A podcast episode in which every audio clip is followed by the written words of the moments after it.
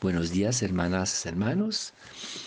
Hoy el Evangelio se encuentra en San Lucas, capítulo 10, versículos 38 hasta 42. En aquel tiempo, Jesús entró en un pueblo y una mujer llamada Marta lo recibió en su casa.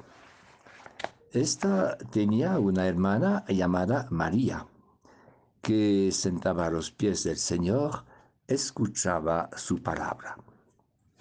En cambio, Marta estaba alterada con todo el servicio de la casa, hasta que se paró y dijo, Señor, ¿no te importa que mi hermana me haya dejado sola con el servicio?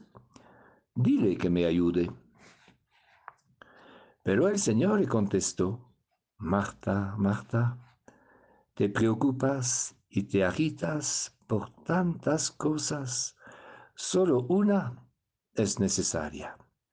María ha escogido la mejor parte y no se la quitarán.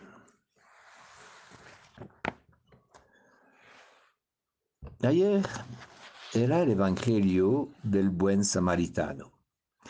Hoy tenemos el Evangelio de la visita de Jesús a Marta y María, que parece decir lo contrario.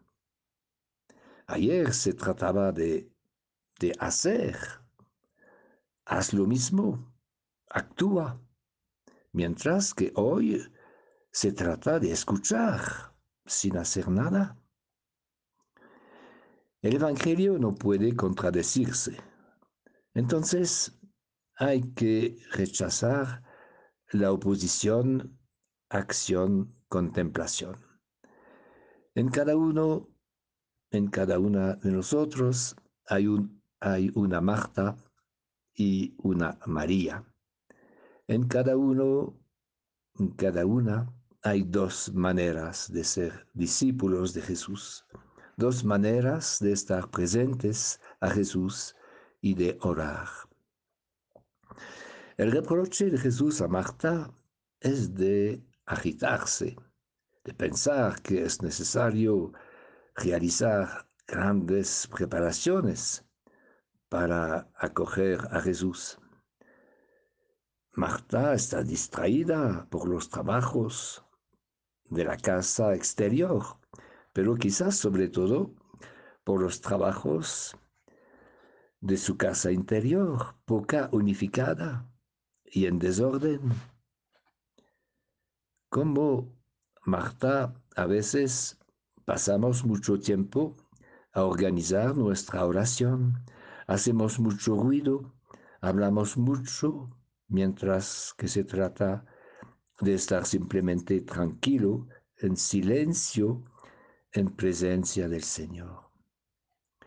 De igual manera, en la acogida de los demás, Podemos pasar mucho tiempo a la preparación de las cosas materiales con mucha agitación, a tal punto que no tenemos tiempo para lo esencial, lo necesario que está esperando el huésped que sea escuchado. En la relación con el Señor nos ponemos nerviosos si pensamos que la oración es algo difícil y complicado, mientras que la oración, dice Jesús, no es una conquista, sino algo muy sencillo.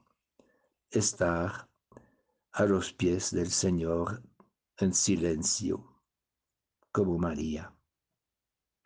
Una sola cosa es necesaria, escuchar a Jesús meditando su palabra como María de Betania y sobre todo como la Virgen María.